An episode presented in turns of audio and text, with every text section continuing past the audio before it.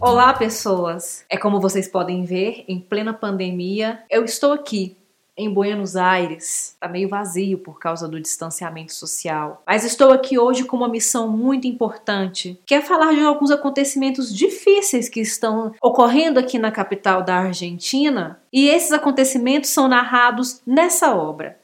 As Coisas que Perdemos no Fogo, de Mariana Henriques, publicado pela primeira vez no ano de 2016, um livro de contos. Mariana Henriquez nasceu no ano de 1973 e viveu boa parte da sua vida no subúrbio da, do, de Buenos Aires. Essa região, por volta dos anos 60 e 70, era um importante e notável polo industrial que acabou passando por um processo de desindustrialização a partir do momento que começou a ditadura na Argentina. Depois dessa perda de identidade, a região afundou-se numa miséria e numa tristeza muito profundas é, e o processo de degradação não só da região, mas da população, se tornou um processo inevitável, um processo muito evidente. É, e essas marcas periféricas, essas marcas de degradação e os acontecimentos marcantes da ditadura foram ficaram muito notáveis na infância da escritora, na infância de Mariana. E ela explora, ela acaba explorando isso nesses contos, explora nas suas obras de uma maneira em geral. A estreia de Mariana aconteceu quando ela ainda tinha 21 anos de idade e aconteceu com uma obra intitulada Bahar Eslopior. É uma obra que não foi traduzida, não foi editada ainda no Brasil, mas a partir dessa obra e de outras obras publicadas por ela, que além de escritora também é jornalista, nós conseguimos perceber um olhar muito crítico e muito analítico da realidade em que ela se insere. Além de fazer esse trabalho é, ficcional, esse trabalho de criação literária, há também um, um olhar muito descritivo, um olhar muito documental, algo que remete muito aos textos jornalísticos. Inclusive, Mariana é considerada um dos nomes mais importantes na atualidade do terror, mas é um tipo de literatura de terror bem diferente da tradição do século XIX, da tradição do gótico do século XVIII. E nessa narrativa, nessa narrativa de terror de Mariana Henriques, nós temos uma boa junção, né, uma boa combinação da crítica social, de uma crítica social dura, pontual, clara, direta ao ponto, né? A presença de elementos insólitos, acontecimentos aparentemente inexplicáveis, alguns até de aspectos fantasmagóricos. Toda essa combinação resulta então nessa narrativa de um terror muito muito típico da atualidade, né? Um novo tipo de terror dentro da literatura. As coisas que perdemos no fogo, como eu tinha falado, é um livro de contos, foi publicado no ano de 2016 pela primeira vez. Ele apresenta 12 contos e são contos de terror, mas não esse terror sobrenatural, como eu tinha falado, o terror tradicional do século XIX. Mas é um terror da realidade. É como a realidade pode ser monstruosa, como a realidade pode ser mais cruel, mais absurda e mais insólita do que a própria ficção. A matéria de ficção nesses contos são as fobias, as fobias sociais, os preconceitos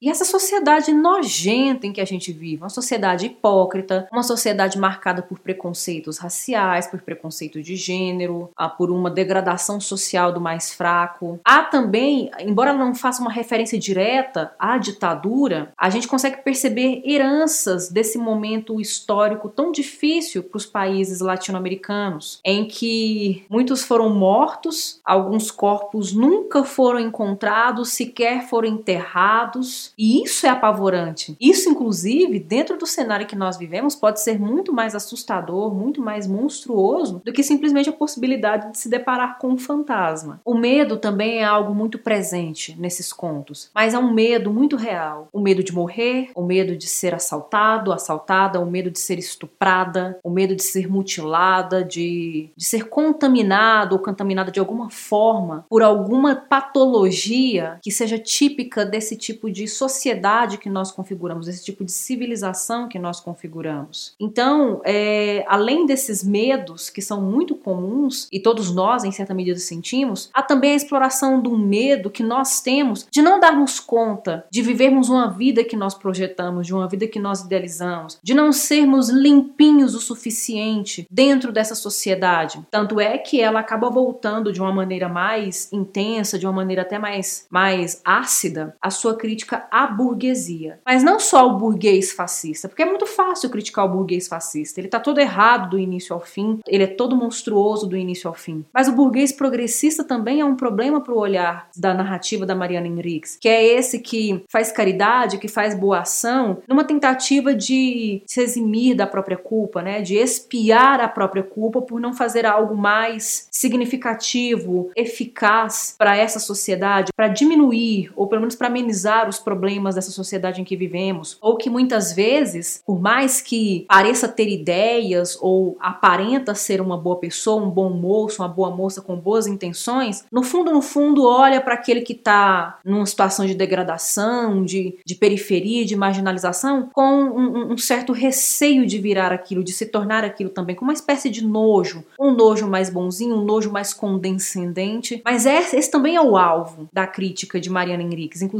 essa figura aparece no primeiro conto, o conto do menino sujo, em que a nossa narradora personagem vive numa casa grande, numa esquina protegida e está de frente a uma esquina em que vivem pessoas em situação de rua e a criança, né, o menino que vai pedir, vai pedir ajuda para ela, como, a comove, mexe com ela, mas não mexe o suficiente para tirá-la da zona de conforto na qual ela está inserida, que é essa zona de conforto social da burguesia. Na verdade, é, os objetos mais importantes, privilegiados na narrativa de, de Mariana Henrique são os lugares feios, tempos feios, pessoas feias, personagens feias, faces feias tudo isso é muito comum no dia a dia. Nós vivemos numa sociedade que é muito desigual de fato e muitas coisas feias são jogadas diante dos nossos olhos. Só que ela faz um trabalho, né, de, trazer o elemento real, né, trabalhar com um certo realismo a, a existência desses elementos na nossa vida real, mas ela trabalha de modo que eles descambam para um certo gótico, para um certo insólito, com uma certa dose de sobrenaturalidade. E no final das contas, todo esse peso da atmosfera desses contos preenchem tanto espaço espaços abertos, espaços públicos, quanto espaços fechados, espaços privados. A gente sai das narrativas da Mariana com a sensação de que não existem lugares seguros nesse mundo em que vivemos, nessa sociedade em que vivemos. E aí, os 12 contos que nós temos aqui, cada um se passa em torno de algum acontecimento insólito, alguns têm desfechos marcados, mas a maioria tem desfechos em aberto, para ficar no ar justamente essa sensação de, de uma perturbação da lógica da ordem estabelecida dentro da nossa realidade. Cada um desses contos traz alguma situação relativa à atualidade que a gente está vivendo, né? O que algo que passa pela descoberta da sexualidade, essa burguesia que é empática, mas também é covarde, é, a questão da memória, né? A referência aos anos da ditadura militar é, e depois uma alegoria a esses desaparecidos, a questão ao desaparecido, desaparecidos da ditadura militar, é, a, a evocação, a retomada de a, a figura importante que foi em Buenos Aires, né, do grande criminoso, que é esse baixinho orelhudo, a, a, relação nossa com a tecnologia, com a internet, que fica evidente no conto verde, vermelho e alaranjado. Essas cores fazem referência ao status, é a cor da bolinha que indica o status de um personagem importante dentro dessa narrativa. É, e no final das contas, algo que é importante que vai aparecer em todos os contos, de uma maneira geral, que é a presença da feminilidade, da, do feminino, o elemento feminino. A mulher, seja a mulher cis, trans, trans, travesti, é, essas figuras femininas da sociedade é, são, são exploradas, trabalhadas sempre pelo viés de um certo protagonismo. O único conto em que a gente tem o homem como protagonista é justamente esse Pablito Clavão Clavito. É apenas um conto que tem o homem como protagonista e ele vai discutir outras questões, vai discutir a questão da memória da Argentina, da memória que nós temos das grandes tragédias, dos grandes criminosos, e a, e a figura desse homem vai aparecer também como explorada a partir partir da figura paternal, né, o pai, a figura do pai e como é, é, ele interfere na vida da mãe, que é a mãe do filho dele. Então, a feminilidade, de uma forma secundária, também é explorada aqui, mas em geral nos outros contos são personagens femininas, são mulheres que são o centro da narrativa, o centro dos acontecimentos. E nesses contos em que as mulheres são protagonistas, os homens que aparecem são inúteis, são insuficientes, são insatisfatórios, eles não chegam a alçar lugar de vilões, eles não ganham esse antagonismo. É, o horror, a crise, o conflito, o desespero que acontece na vida dessas personagens femininas, o medo pelos, pelo qual elas passam, é, é imposto a elas por elas próprias. Elas mesmas são autônomas, emancipadas diante da história que elas, que elas vão vivenciar dentro desses enredos. Os personagens masculinos eles aparecem apenas para apontar ou para acentuar a insatisfação que é viver nessa sociedade. Esse tom político e social da narrativa traz uma reflexão muito das narrativas, né? Traz uma reflexão muito importante sobre o lugar dos apagados, dos silenciados, daqueles que não tiveram voz, daqueles que não tiveram oportunidade de se manifestar. E isso tanto numa referência aos desaparecidos, aos silenciados e apagados da ditadura, como também a figura feminina da mulher, que foi silenciada ao longo da história do Ocidente, na literatura, né, na história da literatura, na sociedade, na participação política e na participação histórica da construção desse mundo ocidental. É, e além desse lugar de marginalidade a que foi lançada mulheres e esses desaparecidos da ditadura, nós temos em geral também as figuras do subúrbio, as figuras periféricas, as figuras marginalizadas do subúrbio, que de certo modo são transeuntes dentro da narrativa. São pessoas que vêm e vão, que passam, e o que acaba ficando também personificado dentro dessa narrativa é o próprio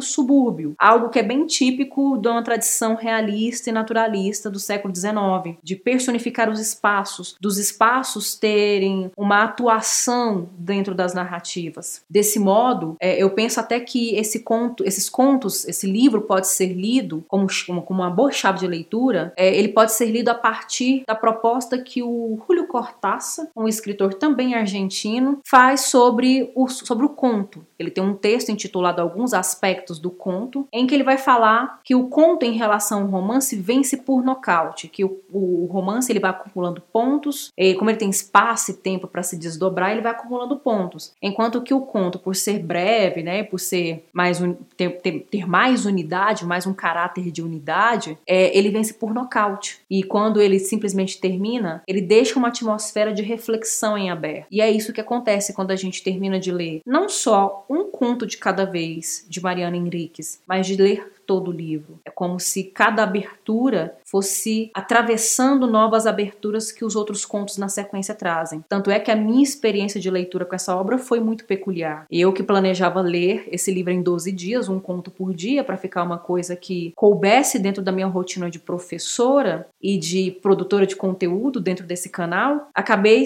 tomando uma rasteira dessa leitura porque li o primeiro conto, O Menino Sujo, e fiquei três dias sem conseguir pegar nesse livro. Tamanha foi a abertura abertura à reflexão e à comoção que essa obra provocou em mim. Então, eu espero que, para além de uma sugestão de leitura, esse comentário a essa obra instigue-os e instigue-as a ler um pouco mais sobre essas narrativas insólitas da América Latina, os contos latino-americanos e a grande autora que está aí na nossa contemporaneidade, Mariana Henriques. Curta esse vídeo, compartilhe com outras pessoas que também se interessem por esse tema. Eu vou ficando por aqui. Até a próxima.